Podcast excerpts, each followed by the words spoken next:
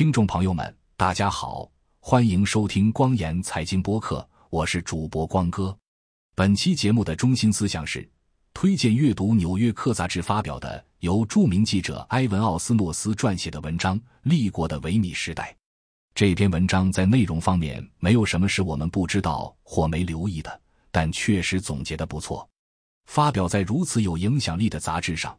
让更多老外更准确了解利害我国的真实面貌有不少帮助。下面播报详细内容：维米时代看立国，作者埃文·奥斯诺斯。二零二三十二十三二十五年前，立国的当红作家是一个名叫王小波的人。王小波经历过文革，但他不像大多数同龄人那样把这段经历写成真诚的创伤故事。他是库尔特·冯内古特 （Kurt Vonnegut） 式的反讽者。对政治、对私人生活的侵入有着敏锐的洞察力。在他的长篇小说《黄金时代》中，一对年轻恋人承认了婚外性行为这一资产阶级罪行。我们在山里呼吸着湿漉漉的蒸汽，建立了史诗般的友谊。他们被传唤为自己的革命势力行为负责，但事实证明，当地的官僚们对马克思并不感兴趣，而对他们史诗般的友谊的色情细节更感兴趣。王小波的小说和散文崇尚个人尊严，而非循规蹈矩，并接受外国思想，来自土温卡尔维诺和罗素，作为对立国观点的补充。在新近出版的英文文集《思维的乐趣》（The Pleasure of Thinking） 的标题文章中，他回忆了自己在公社的时光。在那里，唯一允许阅读的书籍是毛泽东的小红书。对他来说，这种限制意味着一个难以忍受的谎言。如果终极真理已经被发现，那么人类唯一要做的事情就是根据这个真理来判断一切。在他四十四岁因心脏病去世后的很长一段时间里，王小波的观点仍像秘密握手一样在粉丝中流传。他的遗孀社会学家李银河曾对我说：“我认识一对女同性恋，他们在去他的墓地祭奠时第一次见面。”他还说：“有这样想法的人大有人在。”在一个以拘谨著称的国家，王安忆是如何成为文学偶像的？这得益于他善于巧妙叙事，足以躲过审查。但政治背景也至关重要。一九八九年天安门广场镇压事件后，共产党面临被遗忘的危险，落后于莫斯科的同志们。共产党向立国人民提供了一个宏大而务实的交易，以个人空间换取政治忠诚。党的领袖邓俩猫打破了毛泽东时代的正统观念，他呼吁进行勇敢的实验，以确保立国不会像一个被捆住双脚的女人。很快，新的国家领导人开始为妇女和少数民族的权利进行游说。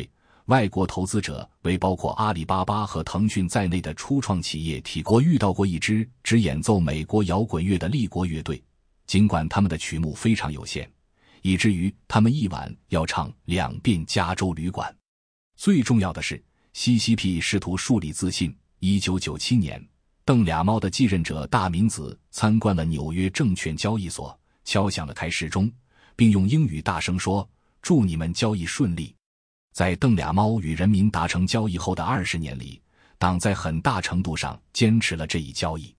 私营部门创造了财富。知识分子在校园和社交媒体上发表了不同意见，中产阶级外出旅游，纵情享乐。二零零五年至二零一三年，我在北京生活，当时的社交活动日程表上充斥着各种开幕式、音乐厅、实验室建筑奇迹。在一个新美术馆的庆典上，一群国际观众仰望着一群西班牙前卫表演者，他们吊在建筑塔吊上，像网中的苍蝇一样扭动着身体。这被现场的一位作家称为“立国艺术不可阻挡的提升”，而这只是另一个夜晚。这些天，当我回到立国时，这种不可阻挡的上升感已经减弱了。北京的街道依然在进步，成群结队的电动汽车像科幻电影中的道具一样滑行而过。曾经笼罩着永恒暮色的烟雾已经消失，但是在胡同里。曾经让这座城市充满活力的大多数简易咖啡馆和画廊都被以秩序的名义清除了。在头顶上，吸引着世界各地设计师的新建摩天大楼竞赛也停滞不前。今年夏天，我和一位认识多年的知识分子一起喝酒，他回忆起自己从东欧集团持不同政见者那里获得灵感的时光。十五年前，我们还在谈论哈维尔，如今他畏畏缩缩地告诉我，人们什么都不想说。当我们站起来准备离开时，他已经喝干了四杯马提尼酒。包瑞恩是这种逆转的化身，他在党内被尊称为核心。在二零一二年包瑞恩上台之前的几年里，党内一些思想家曾推动政治自由化，但领导人担心内讧和民众反叛，选择了更加严格的专制。事实证明，包瑞恩的严苛程度令人震惊。尽管他起初敦促年轻人敢于梦想，并对市场导向的改革做出了姿态，但他已经放弃了瞪俩猫的大胆试验，将他的国家带入了一个紧张的新时代。在包瑞恩的第一个十年结束之际，在立国度过的时光，就是目睹一个国家从运动滑向停滞，一代人第一次质疑一个共产主义超级大国能否摆脱曾注定苏联灭亡的矛盾。七十岁高龄的包瑞恩取消了对其统治的任期限制，甚至连忠实的反对者也被清除。他的旅行比过去少了，也很少流露出他思想背后的情绪。没有公开咆哮，也没有西湖式的豪迈，他的行动如此刻意，就像一个在水下的人。疫情爆发前，立国的官方新闻经常播出他在支持者人群中呆板鼓掌的画面。这些片段在国外流传时会配上西朝鲜的嘲讽标题，但在国内，新闻审查人员会严防死守包瑞恩的荣誉。去年，立国一家社交媒体网站泄露的信息显示。该网站屏蔽了不少于五百六十四个包瑞恩的昵称，其中包括凯撒末代皇帝和二十一个维尼的变体。与邓俩猫和大明子不同，包瑞恩从未在国外生活过。他公开贬低美国及其民主盟友的未来，宣称东方正在崛起，西方正在衰落。他毫不掩饰对偶尔与自由媒体发生冲突的不满。去年在二十国集团峰会期间。他向加拿大总理贾斯汀·特鲁多抱怨说：“我们讨论的一切都被泄露给了媒体，这是不合适的。”加拿大电视台的摄制组拍下了双方的对话，在对话中，包瑞恩露出紧张的笑容，要求相互尊重，并补充说：“否则可能会产生难以预料的后果。”年复一年，包瑞恩在被他称为最好、最亲密的朋友的普京的世界里显得更加游刃有余。今年三月。在国际刑事法院以战争罪指控对俄罗斯总统发出逮捕令之后，普京在莫斯科接待了包瑞恩，两人将关系形容为有史以来最好的一次。在克里姆林宫门口握手告别时，包瑞恩对普京说：“现在出现了百年未遇的变化，我们是共同推动这些变化的人。”普京回答说：“我同意。”在立国，就像在世界上许多地方一样。你可以从一个地方的书店看出很多东西。多年来，在立国最国际化的城市上海，读者拥有季风书店。它于一九九七年开业，当时王小波刚刚突破自我。他是这座城市无可争议的自由前哨，即使是最深奥的演讲也会吸引很多人。但在二零一七年，拥有这座建筑的公共图书馆以加强对国有财产的监管为由，取消了租约。馆主于淼寻找新址，但每次都是房东收到一个电话，于淼就被拒之门外。他最终意识到，季风书店无法立足，就连卖完最后一本书的欢送会，也因为突如其来的设备检修而陷入黑暗。买家们在黑暗中用手机当手电筒继续购物。如今，没有人敢尝试开这样一家店了。衡量一个国家的情绪可能很难。尤其是在不允许独立民调的立国，但还是有一些指标的。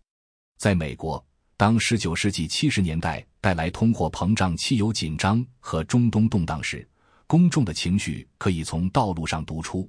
汽车行业至今仍将那个时代迟缓方正的审美观称为“萎靡不振时代 ”（Malaysia）。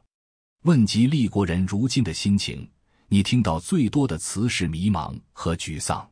与美国一样。立国人脾气的变化，在一定程度上反映了对经济的担忧。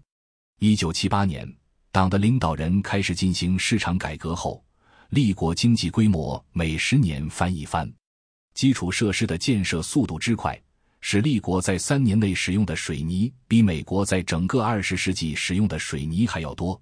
最贫穷的省份之一贵州拥有十一个机场，服务面积相当于密苏里州。但是，这种繁荣现在已经结束了。立国已经拥有了所有的机场、铁路工厂和摩天大楼。去年的经济增长率为百分之三，远远低于政府的目标。出口下降，债务飙升。曾经为立国崛起绘制图表的经济学家们，现在都变得十分悲观。纽约一家研究公司 Rodium Group 的丹罗森告诉我，这不仅仅是昙花一现，这是一种永久性的新常态。就规模而言，立国一如既往的强大。立国是一百二十多个国家的最大贸易伙伴，至少百分之八十的太阳能电池板供应链都在立国。立国还是世界上最大的电动汽车制造商。但是，经济衰退动摇了那些从未经历过生活水平提高的人们，那些把毕生积蓄都投入到新公寓合同中的人们。现在只能在杂草丛生的地块上与未完工的混凝土块做斗争，因为开发商没钱了。由于立国的清零政策要求停工，民间资金同样消耗殆尽。有报道称，教师和公务员的工资被拖欠。立国目前的问题远不止经济。邓俩猫和他的同辈人将立国推上改革开放的道路四十年后，他的继任者们却在政治和文化上逆转了方向。对于普通立国人来说，这种逆转就像美国从边疆退却时，美国家园的开拓者们所经历的一样，令人震惊。在立国生活了三十多年的立国欧盟商会名誉会长伍特克伊尔库克告诉我，立国总是有东山再起的故事，但现在没有了。他回忆起在北京大学对一屋子学生发表演讲的情景。我说：“你们当中谁是乐观主义者？”结果只有三分之一，也就是说，在这所立国最好的大学里，有三分之二的人是悲观的。有一种“我们来这里干什么？”暑假期间，在访问立国和海外移民社区时，我采访了几十个人，了解他们的工作和私人生活，以及他们对商业艺术和政治方向的看法。令我惊讶的是，他们在谈到包瑞恩时，常常不提他的名字，只需用手指向上轻轻一弹就足够了。因为这个话题无处不在，而且不安全。我很少遇到过这种情况。许多人要求伪装身份。最让我震惊的是，有多少人开始怀疑立国能否达到他们曾经期望的高度。一位企业家告诉我：“我现在用悲痛这个词来形容立国。我们在为曾经的特殊时期感到悲痛。西西 p 已经采取了一些措施来掩盖一些问题，使其不被外国监督。”限制海外获取企业数据和学术期刊，警告学者不要讨论通货紧缩。在股票市场上市时，律师们被告知要减少关于法律可能在没有通知的情况下发生变化的例行建议，而要使用在没有通知的情况下发生变化的建议。立国官方鼓励外国公司和学者回国，但一项扩大的反间谍法律将大量信息列为禁区。包括与国家安全和利益相关的文件、数据、材料或物品。当局突袭了在立国有悠久历史的咨询公司，其中包括贝恩公司和明资集团。一家尽职调查公司称，其五名立国员工已被拘留。流行文化、高端文化和自发互动的空间已缩小到针孔。立国的社交媒体曾经是一个混乱的风潮。但随着强大的声音被压制，讨论被封闭，它已被驯服。流行音乐会和其他演出因不可抗力而被取消，就连脱口秀喜剧演员也被迫提前提交笑话视频以获得批准。今年春天，一位喜剧演员因为在一个关于他的狗喂松鼠疯狂的笑话中即兴改编了立国军队的口号“作风优良，能打胜仗”而受到调查。他的代表被罚款二百万美元，并被禁止举办活动。在文化空虚的情况下，西西 P 以包瑞恩的名义注入了一股出版洪流。今年前五个月就出版了七本新书，远远超过了任何前任的出版数量。其中收集了他对从经济历史到妇女生活等各种话题的评论。著名历史学家和翻译家热雷米·巴梅 （Jeremy Barn） 称之为包瑞恩的乏味帝国。巴梅说：“这里是简洁的电报交流的伟大文化之一，而他却以这种海啸般的失语而告终。这个系统正在摸索着寻找一个大问题的答案：包瑞恩领导的立国还能处理好专制与资本主义的关系吗？你该如何处理一个无法解决管理不善造成的失业问题的经济体？”巴梅问道。你该如何对待那些感到生活漫无目的的人们？他说：“他们没有一个能够应对他们所释放的力量的系统。”在北京的一个周六深夜，我和朋友们在一家名叫“小快活”的小酒吧见面，听当地乐队的演出。白天，酒吧兼做录音室，制作复古时尚的塑料磁带。入夜后，二十多岁的年轻人挤进酒吧，观看黑砖乐队和电离层乐队的演出。尽管观众热情高涨，但空气中却弥漫着一种末世的气息。经营酒吧的一对夫妇将在本月底放弃酒吧。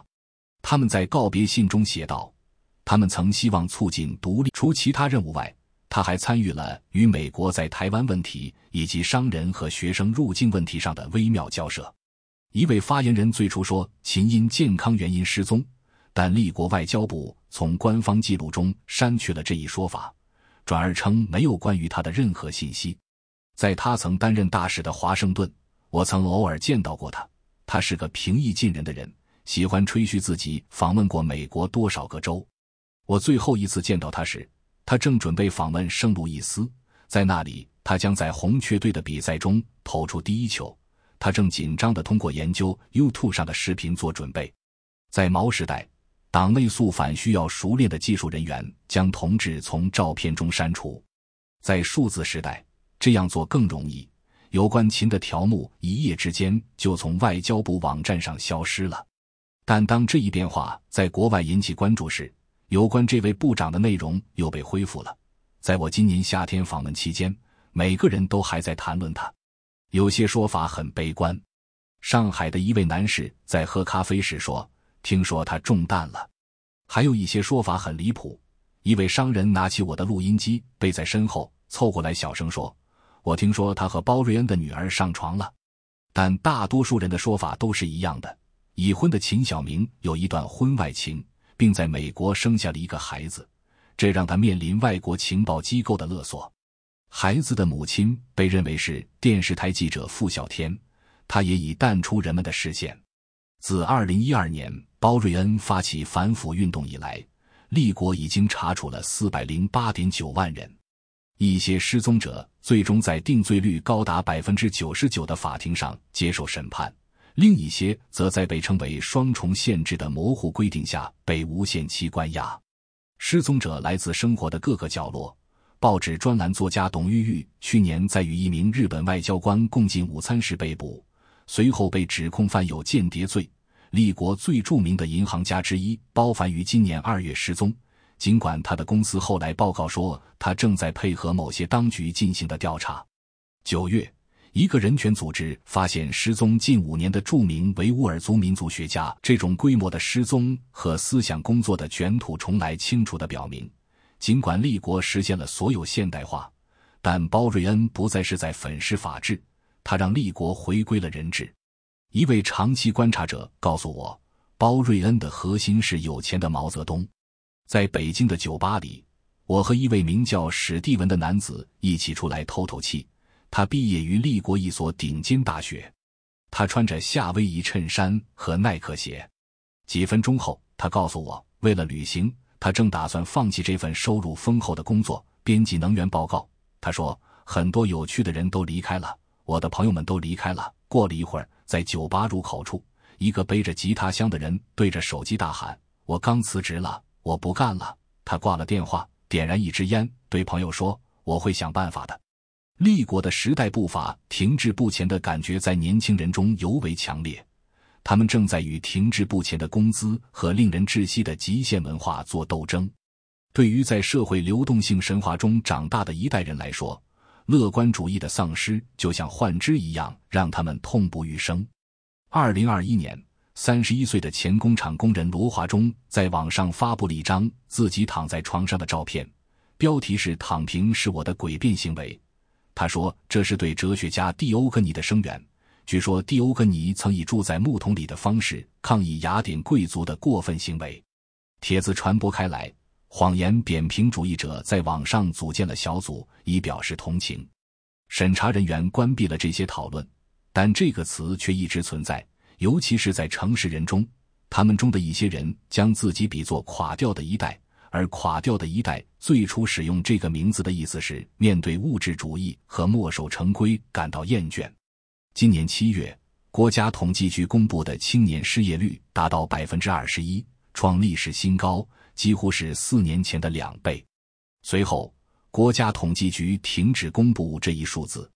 北京大学经济学教授张丹丹发表了一篇文章，认为真实的失业率可能高达百分之四十六，因为他估计有多达一六百万年轻人暂时停止找工作，以便平躺下来。在独生子女政策下长大的年轻人希望家庭规模更小，因为他们担心在退休父母身边抚养孩子的成本。因此，到本世纪中叶。立国的劳动适龄人口预计将比二零一一年的峰值减少近百分之二十五，增长受限的前景让卧室重新成为政治关注的焦点，不再是为了监督婚外性行为，而是以爱国主义的名义敦促生育。地方官员开始给新婚夫妇打电话进行询问和鼓励。浙江省的一个县还向新娘年龄在二十五岁以下的夫妇提供现金奖励，以促进适龄婚育。在包瑞恩的立国，女权活动家经常遭到起诉。对许多立国女性来说，政治压力对他们个人的决定造成了广泛的不满。自2016年以来，立国的出生率骤降了一半以上。即使在政府改变规定，允许人们最多生育三个孩子之后，也是如此。在一个没有战争或动荡的国家，这种降幅是很少见的。立国上一次报告任何形式的人口下降是在一九六一年，当时立国正处于毛泽东大跃进之后的饥荒之中。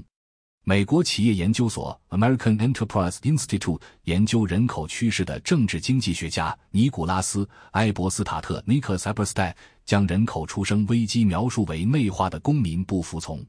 当我问一位名叫西比尔 （Sibyl） 的二十四岁女孩是否打算结婚时，她在晚餐时说。对我来说，这是一个很难回答的问题。他最近去了一个表弟家，目睹了他的父母对他妻子的暴行。他说：“如果你不按照他们的期望做妻子或母亲，他们就会把你赶出去。那为什么要在你生命中的黄金时期？”西比尔说：“有很长一段时间，他经常做一个噩梦，梦见自己怀孕了。他说：‘我会在半夜醒来，再也睡不着。如果我有了孩子。’”我就无法发挥我的潜能。我觉得一个家庭不能有两个人的梦想。Sibyl 对婚姻的厌恶与立国激烈的升学和就业竞争密不可分。他正在攻读语言学硕士学位，态度灵活。他说：“如果你给我一份工作，你可以送我去火星。”但他目前能找到的最好的职位是在一家公关公司实习，而且他认为。如果他离开去生孩子，他就永远赶不上了。他说：“我们就像车轮上的仓鼠一样。”从历史上看，年轻人一直是立国政治中的不稳定因素。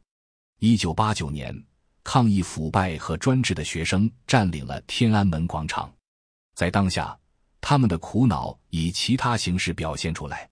多年来，年轻的毕业生涌入立国的大城市，追求财富和刺激。但今年八月，国家媒体报道称，近一半的应届毕业生在六个月内因无法负担生活费用而返回家乡。在那些留下来的人中，有些人在应征床伴与陌生人同睡一张床的广告，有些人则免租住在养老院。作为回报，他们每月花十个小时招待院民。在包瑞恩告诉年轻人要敢于梦想的十年后，他现在告诫他们要降低期望值。在最近的讲话中，他说：“心怀不满的年轻人应该放弃傲慢和娇惯，吃点苦，基本上就是普通话中的忍气吞声。”这些劝诫效果不佳，年轻人嘲笑这种暗示，即他们不过是供国家剥削的人矿。在大学毕业季，毕业生们纷纷贴出自己面朝下或趴在栏杆上的照片，他们将这种方式命名为“僵尸式”，以此作为一种微妙的抗议。如今，在立国商业世界的边缘待上一段时间，你就会学到一些新的经验法则。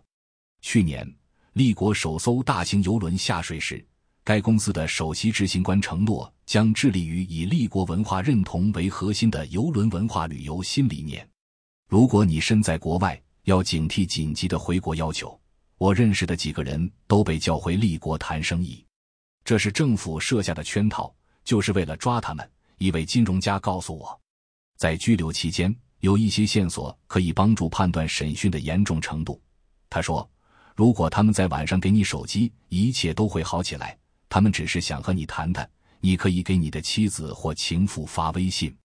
但是，如果调查人员不让你使用手机，那么你就很有可能成为目标，而不是线人。包瑞恩对立国私营企业的震撼之大，怎么形容都不为过。几十年前，当邓俩猫开始改革开放时，他说：“让一部分人先富起来。”逐步实现全体人民共同富裕。多年来，一波又一波的有志之士看着前面的创业者，然后自己下海。二零一四年，阿里巴巴在纽交所上市，融资二百五十亿美元，成为当时史上最大的 IPO。新企业如雨后春笋般涌现。到二零一八年，立国吸引了六千三百亿美元的风险投资交易，五年内增长了近十五倍。包瑞恩刚就任国家主席时，几乎没有透露过他对私营部门的看法。当时在北京工作的房地产开发商沈德明 （Desmond） 回忆说：“没人知道我们会得到什么，但商人们认为私营部门太重要了，惹不起。”立国有句俗话说：“企业家创造了全国百分之六十的 GDP，百分之七十的创新，百分之八十的城镇就业和百分之九十的新增就业机会。”沈说：“到二零一五年，你开始看到事情走了一条不同的路线。那年十二月，被称为立国巴菲特的实业家郭广昌被关押数日。后来，他的公司出售了一系列重大资产。二零一七年，与政界人士有联系的亿万富翁肖建华在香港四季酒店的寓所被人带走，当时他坐在轮椅上，头上盖着床单。直到去年八月，当局宣布。”他因挪用公款和受贿而入狱，他的失踪才得到解释。但直到二零二零年，风险才真正显现出来。马云，阿里巴巴创始人、立国首富、年轻企业家的榜样，批评了 CCP 对金融改革的处理方式，然后消失了几个月。监管机构推迟了马云旗下另一家公司蚂蚁金服集团的首次公开募股 IPO，并以违反反垄断法为由。对阿里巴巴处以创纪录的二十八亿美元罚款，类似的消失和处罚席卷了一个又一个行业，教育、房地产、医疗保健。CCP 解释说，它针对的是不平等垄断和过度的金融风险，但有些逮捕似乎是针对个人的。房地产大亨任志强因贪污罪被重判十八年，因为有人泄露了他的一篇文章。他在文章中嘲笑包瑞恩是脱光衣服还坚持当皇帝的小丑，没有一个目标显示出任何有组织的政治意图。唯一可见的模式是，包瑞恩和他的忠实拥护者似乎有意扼杀竞争对手的权力来源。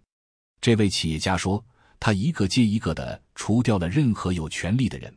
如果你有影响力，你就有权利；如果你有资本，你就有权利。”据说。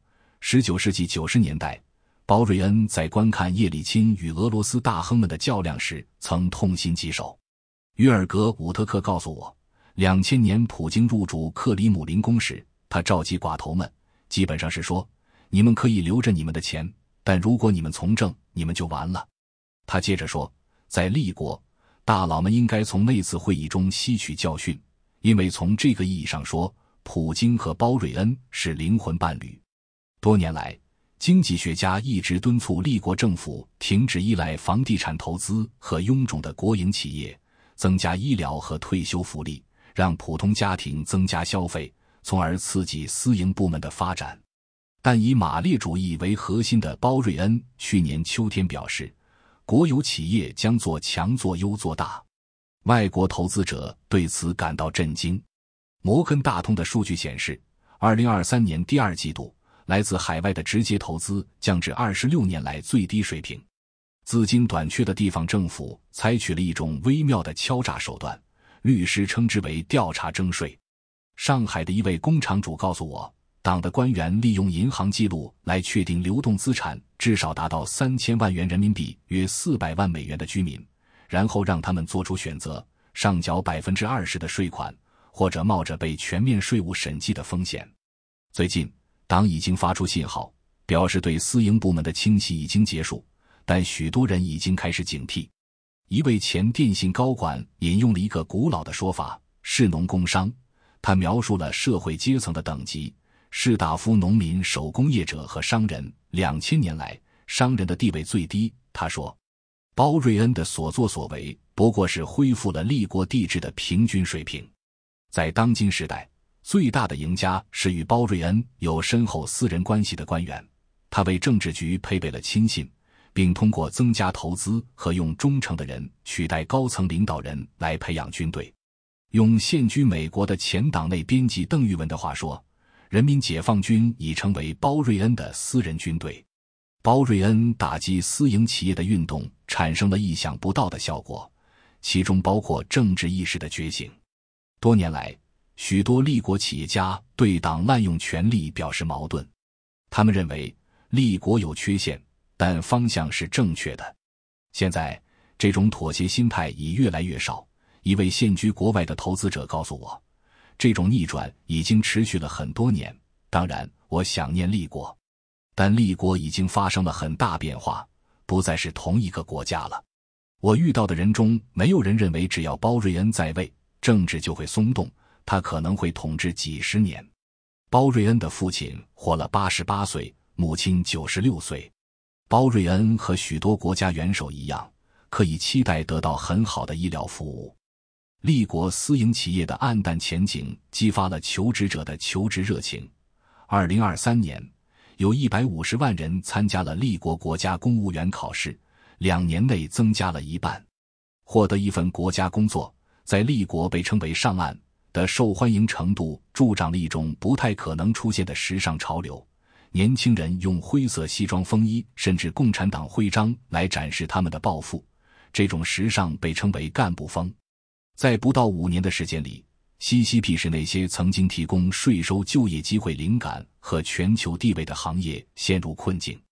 一代人的时间里，党找到了将实用性置于意识形态之上的方法。邓俩猫说：“不管黑猫白猫，只要能抓到老鼠就行。”在包瑞恩时代，这一原则实际上变成了：只要是红色的猫，捉不捉老鼠都无所谓。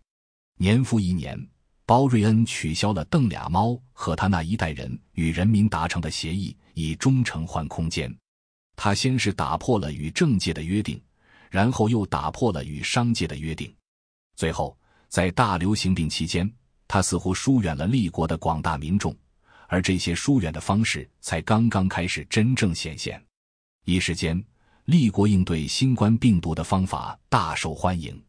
二零二零年，在未能控制和掩盖最初的疫情之后，西西 p 在武汉采取了零咖位战略，即关闭边境、大规模检测和严格的隔离程序，这使得立国大部分地区恢复了正常生活。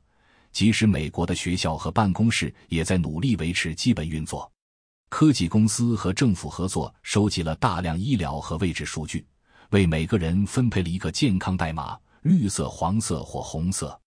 封锁是有限的，志愿者为无处不在的检测和执法人员工作，他们身着白色特别强 T-VEC 防护服，因此被亲切地称为“大白 Big Whites”。但随着时间的推移，清零战略与恐惧政治相结合，造成了非同寻常的痛苦。地方官员担心，即使是微小的疫情也会受到惩罚，因此变得僵化而反应迟钝。在上海，二五百万居民中的大多数人被关在家中长达两个月之久，甚至食物和药品都不够用了。一位妇女对我说：“我们不必想象机器人控制我们的悲惨未来。”我们已经过上了那种生活。在市民们走上阳台唱歌或要求补给之后，一段视频流传开来。一架无人机在上海的一个大院上空盘旋，播放着一条乌托邦式的指令，控制灵魂对自由的渴望。不要打开窗户唱歌。一些患有新冠以外疾病的病人被医院拒之门外。陈顺平是上海交响乐团的退休小提琴家，在从公寓窗户跳下之前，数十人被拘留，目前仍在押的人数不详。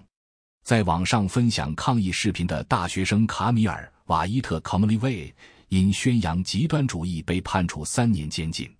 次月，当清零政策最终被放弃时，这一变化是如此突然。根据独立分析，至少有一百万人在数周内死亡。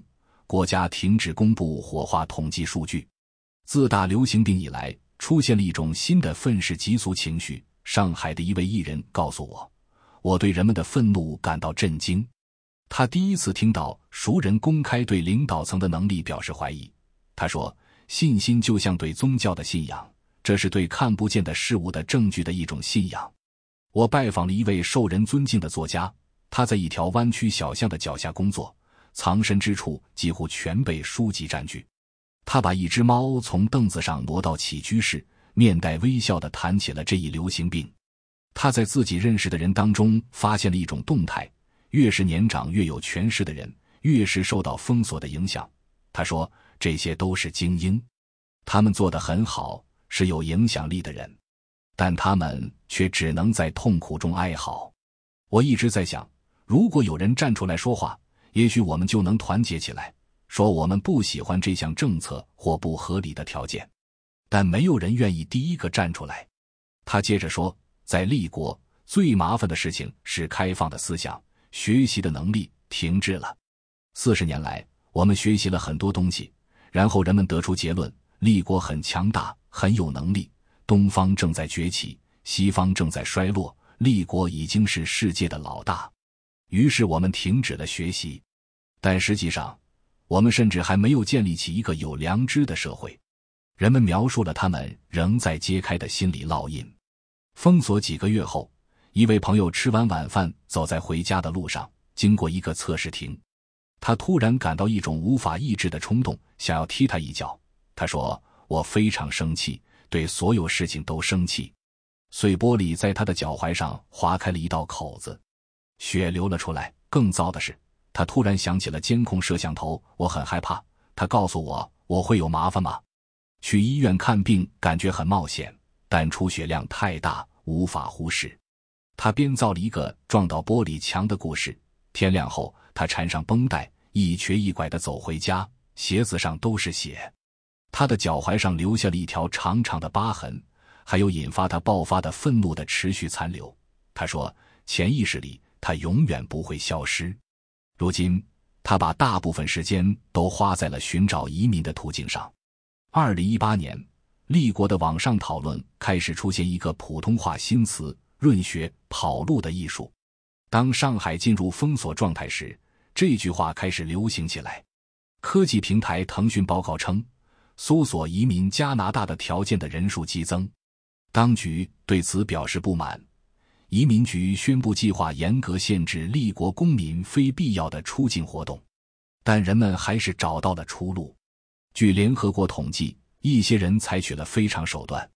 今年八月，一名男子骑着一辆加满油的水上摩托，行驶了近两百英里，来到韩国。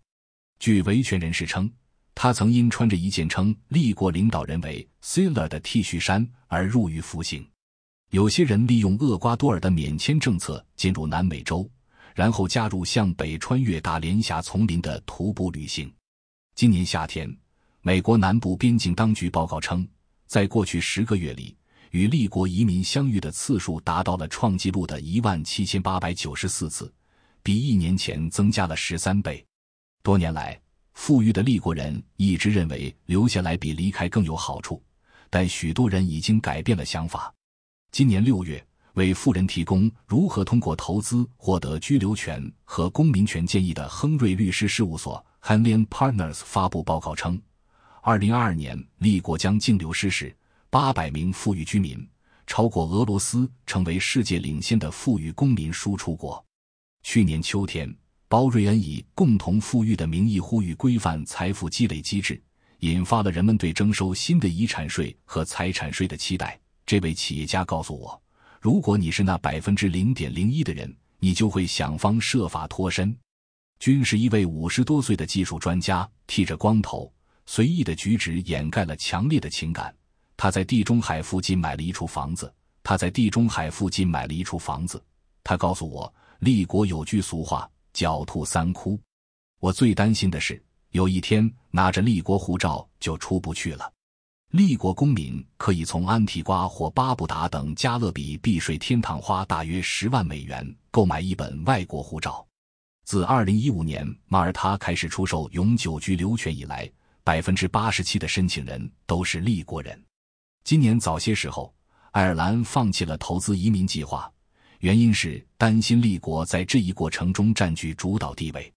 纯并不是一个持不同政见者，他通过一系列互联网和娱乐企业发展壮大，但他逐渐相信 CCP 的控制需求是站不住脚的。通过扼杀私人生活和商业，党正在加速对抗。众认为这是痛苦的，但却是必要的。压力越大，开放越早。他说：“他说，五年后，立国将被削弱；十年后，立国将陷入冲突；但十五年后，情况可能会好转。”这种观点流传甚广，以至于一些立国人给包瑞恩起了个绰号“大加速器”。认为他正在推动立国走向清算。目前，朱卷说没人会说什么，他们只是在看高压锅。立国领导人深知人才流失的风险。包瑞恩在二零二一年的一次讲话中说：“综合国力的竞争，归根到底是人才的竞争。但是，当人才优先与控制需求发生冲突时，控制就会获胜。”在北京，一位男士告诉我。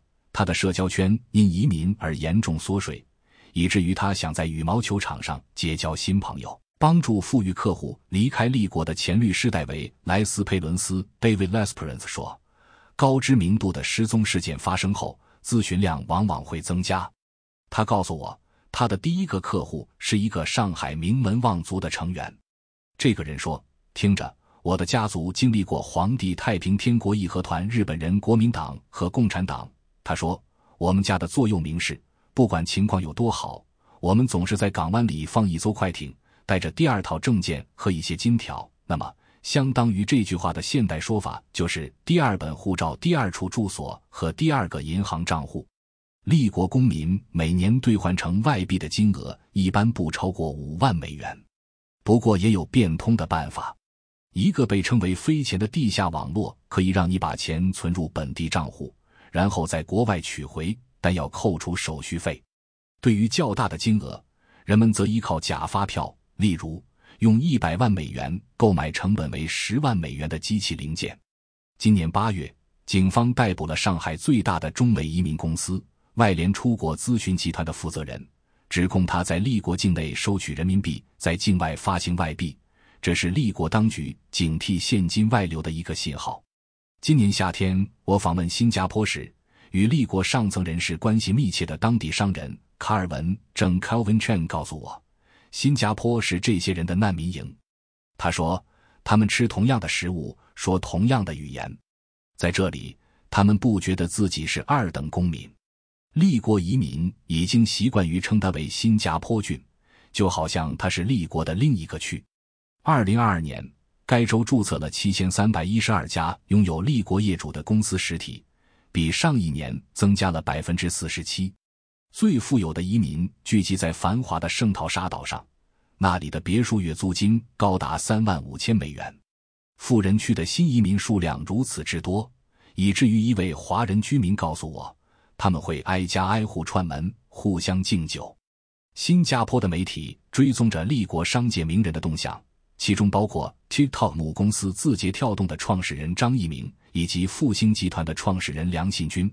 复兴集团迫于压力出售了主要资产，阿里巴巴的很多创始人都在这里。Chen 告诉我，但他们都很低调。一位与新来者关系密切的商人说，他的许多立国朋友都在读一千五百八十七、一个毫无意义的年份。这是一本关于帝国狂妄的经典著作，描述了万历皇帝的统治是如何随着一场瘟疫席卷全国和他的官僚机构失去信心而陷入专制的。立国有十三个王朝，他说，包瑞恩所做的很多事情就像明朝末年的皇帝一样。人们看到这一点，就会说该走了。霍利是一位二十多岁的立过去，他们曾对离开立国心存疑虑。我感到内疚或羞愧，但在封锁之后，在我的朋友们离开之后，我就想：好吧，有时候我们可以照顾好自己。一天下午，我在北京大学的一个侧门等着，那里有一个金属路障，一个在岗亭里昏昏欲睡的警卫在看守着。疫情期间，立国关闭了校园，禁止外人进入，重新开放的速度也很慢。警卫研究了来访者名单，直到找到我。指了指拍下我脸部的摄像头，然后允许我通过。我是去见国际关系学院前院长贾庆国的，在他的办公室里，他告诉我，外国访客稀少的原因不仅仅是新冠病毒，学校越来越不愿意让外国记者进入。有一段时间，他几乎完全停止了回答采访请求。他黯然地说：“我不知道该怎么办，所以我没有回应。我不知道他们现在怎么看我。”贾庆国谈到世界上两个最强大的国家之间关系的发展趋势时，感到震惊。立国的热气球在美国领土上被击落，美国对技术出口实行管制，北京的气氛越来越暗淡。他说：“如果把经济和美国的压力放在一起，很多人就会认为立国目前的问题是美国造成的。”贾庆国认为，美国政客们争相对立国采取最强硬的态度。可能会增加中美发生激烈对抗的几率。他说到明年年初，美国总统竞选将全面展开，人们非常悲观。这种感觉是相互的。瞧，拜登总统派出了一系列内阁官员来修复关系，尽管共和党批评人士抱怨说，这些访问看起来很有必要。美国国务院也警告普通美国人重新考虑访问立国。理由是非法拘禁的风险越来越大，在华盛顿，双方的反感加剧了一个令人生畏的问题：停滞不前的立国更有可能与美国开战，还是更不可能？答案可能取决于经济衰退的轨迹。经济学家普遍认为，经济繁荣时期已经过去，但对于情况会变得多糟，他们的看法却不尽相同，即使在同一机构内部也是如此。彼得森国际经济研究所 （Peterson Institute for International Economics） 的立国问题专家尼古拉斯·拉迪尼克斯拉尔迪预计，经济将缓慢而稳定的增长。他指出，进口正在恢复，互联网公司也在重新招工，房地产的低迷并没有破坏金融体系。他说，银行能够经受住这种打击，但该研究所所长亚当·波森预测会出现长期问题。他指出。从历史上看，乌戈、查韦斯、欧尔班和普京等独裁者往往能在一段时间内实现高增长，但最终他们任性的使用武力和偏袒，造成了一个沮丧谨慎的社会。无法投票选出领导人的公民只能囤积现金或将其汇往国外。与其他独裁者相比，包瑞恩的经济规模更大，功能更强，但其动态也是类似的。在波森看来。林科维德政策是立国经济行为的一个几乎不归点，在更糟糕的情况下，立国将面临日本化、劳动力萎缩、失去数十年的增长。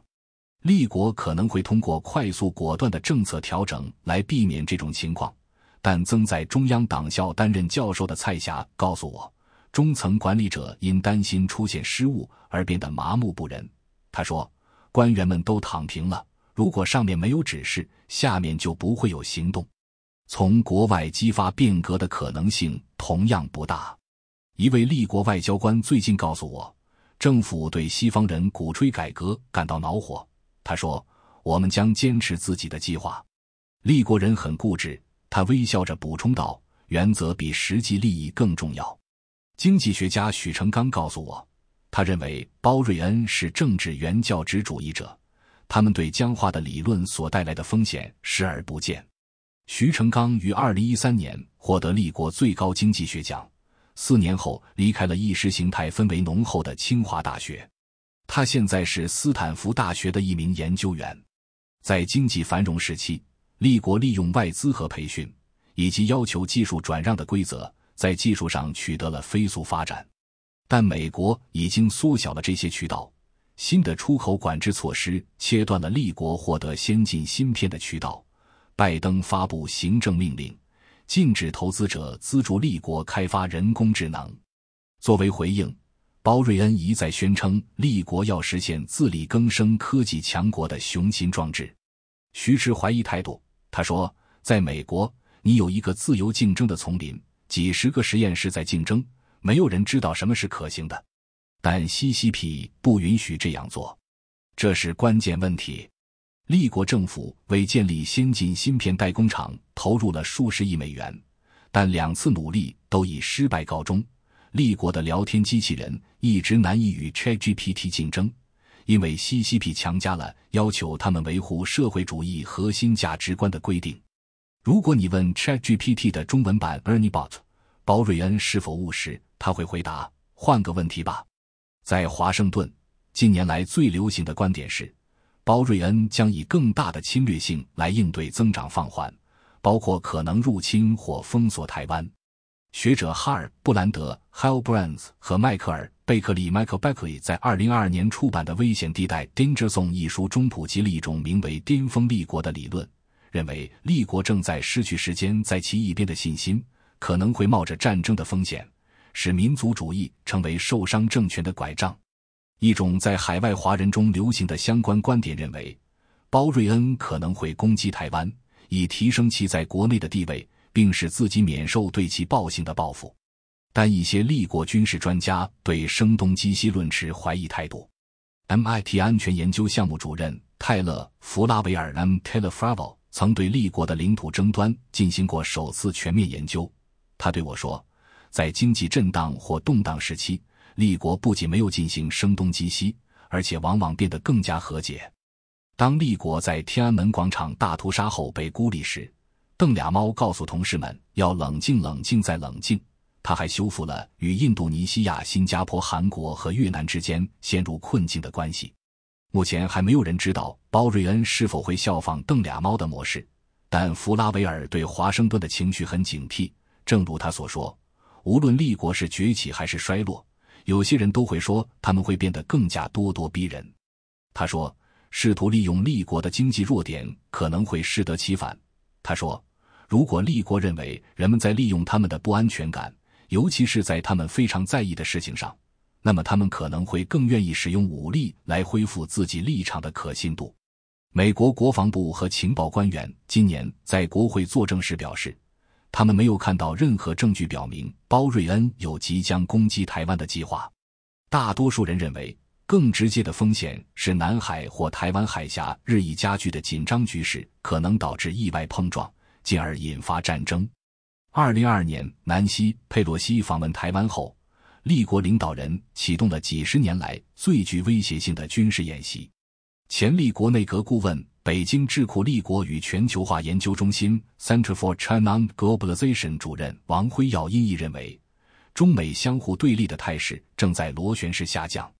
他说：“立国领导人觉得自己受到了挑衅，当然，美国也在说：‘哦，立国又在进行大规模军事对决，他们永远不会放弃使用武力。’所以这就相互强化，使事态不断升级。”当我见到美国驻华大使尼古拉斯·伯恩斯 （Nicholas Burns） 时，他预测在未来的十年到二十年里，中美关系将充满竞争和争议。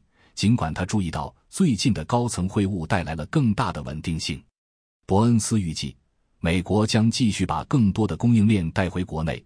政客们称之为去风险化的过程，但他警告说，不要过分追随这种冲动，以免两国社会失去联系。据美国大使馆称，在立国的美国学生人数已从2019年的数千人骤降至目前的不到400人。他说：“你需要压舱石，而人就是压舱石。”学生商人 NGO 记者他说：“没有任何情况下，两国的分裂会对我们有帮助。在政治日历上的重要日子到来之前，走在北京的任何一条街道上，你都会看到大量的咒语印在海报和鲜红的横幅上。包思想的时代充斥着精辟的箴言，他们隐晦地提醒公众注意两个务必、三个必须和四个全面。包瑞恩在私下里总是说得更直白。在上台后不久的一次闭门演讲中，他说出了至今仍是最清晰的愿景宣言。根据在党员中流传的摘录，他问道：“苏联共产党为什么垮台？”他说：“原因之一是苏联人的理想和信念发生了动摇。”但更重要的是，他们没有独裁的工具。包瑞恩以坚韧不拔的效率，着手加强对党的信仰，并打造专政工具。相比前者，他在后者取得了更大的成功。如今，立国人最普遍的信念是：任何人，从最虔诚的信徒到最富有的富豪，都可以消失。今年秋天，又有了新的证据。另一位权倾朝野的将军、国防部长李尚福从未出席他原定参加的会议。一位与审查人员斗争多年的狡猾编辑告诉我，人们越来越不愿意用自己的权利来换取更高的生活水平。这位编辑没有提及包瑞恩的名字，但他说，用网上流行的一句话来说，每个人都有被铁拳击中的时候。有些人被2018年的宪法修正案打碎了。该修正案取消了对包瑞恩的任期限制，对其他人来说是第二次连任，而对其他人来说，则是对教育行业或科技行业的打压。每个人都有不同的压力点，因此社会的挫折感并不一致，挫折是分散的，并不是在一个点上全部崩溃。这里裂开一点，那里又裂开一点。如果公众的挫败感继续累积，那么。它所产生的结果就有可能不仅仅是昙花一现的抗议活动和一纸空文，但历史表明，发生宫廷政变的可能性微乎其微。自一九四九年人民共和国成立以来，还没有一位党的领袖被下属推翻过。目前，立国的经济问题不太可能使党陷入绝境。为了弥补与西方联系的减少。立国正将更多的注意力放在与全球南方国家的交易上。现在，立国对发展力国家的出口超过了对美国、欧洲和日本出口的总和。尽管立国雄心勃勃，但要恢复本国人民的信任和活力，他还面临着一场艰苦卓绝的斗争。这种停滞可能会过去，就像美国在一九八零年代所做的那样，也可能会加深。就像苏联在同一时期所做的那样，伍特克的岳父是首任俄罗斯联邦驻华大使。在二零一一年的一次党内招待会上，他的岳父告诫立国同志要警惕自大的危险。我们在位七十四年，他说，过去的十年是最糟糕的十年。截止今年，西西批人的执政时间已经赶上了苏联人的执政时间。我问伍特克。美国人在远处会如何误读立国？他说：“二十世纪本可以是德国世纪，但我们搞砸了两次。”他说：“二十一世纪本可以是立国的世纪，但他们现在冒着不会发生的风险。”在一些最有成就的立国人看来，包瑞恩已经浪费了这种潜力。这位企业家说：“必须有人告诉美国人，立国要超越他们的想法已经结束了。”包瑞恩亲自结束了这场游戏。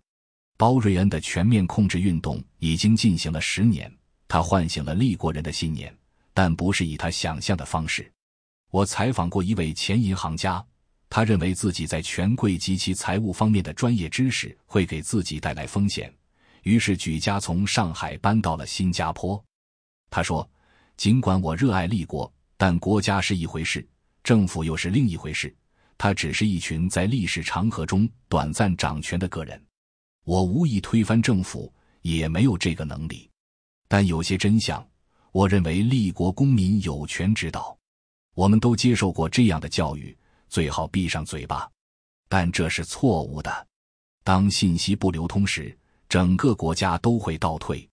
徐，这位逃离立国的经济学家，用启蒙来形容这种政治演变，让我大吃一惊。他解释说。他的父亲是一位著名的物理学家和持不同政见者，曾被软禁数十年，但从未对爱因斯坦的一句话失去信心：“国家为人类而生，而不是人类为国家而生。我认为国家的主要职责是保护个人，让他有机会发展成为有创造力的人。徐告诉我，历史上立国人对宪政和人权一无所知，现在知道的人还很少，但开明的人不在少数。他们知道，这将是未来的一部分。正文播报完毕，下面是光言财经广告时间。光言财经的宗旨是帮助一小撮华人学习财经常识，提高财商险商，构筑风控防线，守卫财务安康。风险提示：光言财经推送与推荐的所有内容均不是投资建议，不是投资建议，不是投资建议。请大家务必根据作者提供的原创和编译内容指向的事实与逻辑进行批判性思维，自行决策行动，并承担相应的后果。您阅读这些内容获益了，请不请吃饭无所谓，继续订阅并把光言财经推荐给您认为值得的人，已经是莫大的鼓励和支持。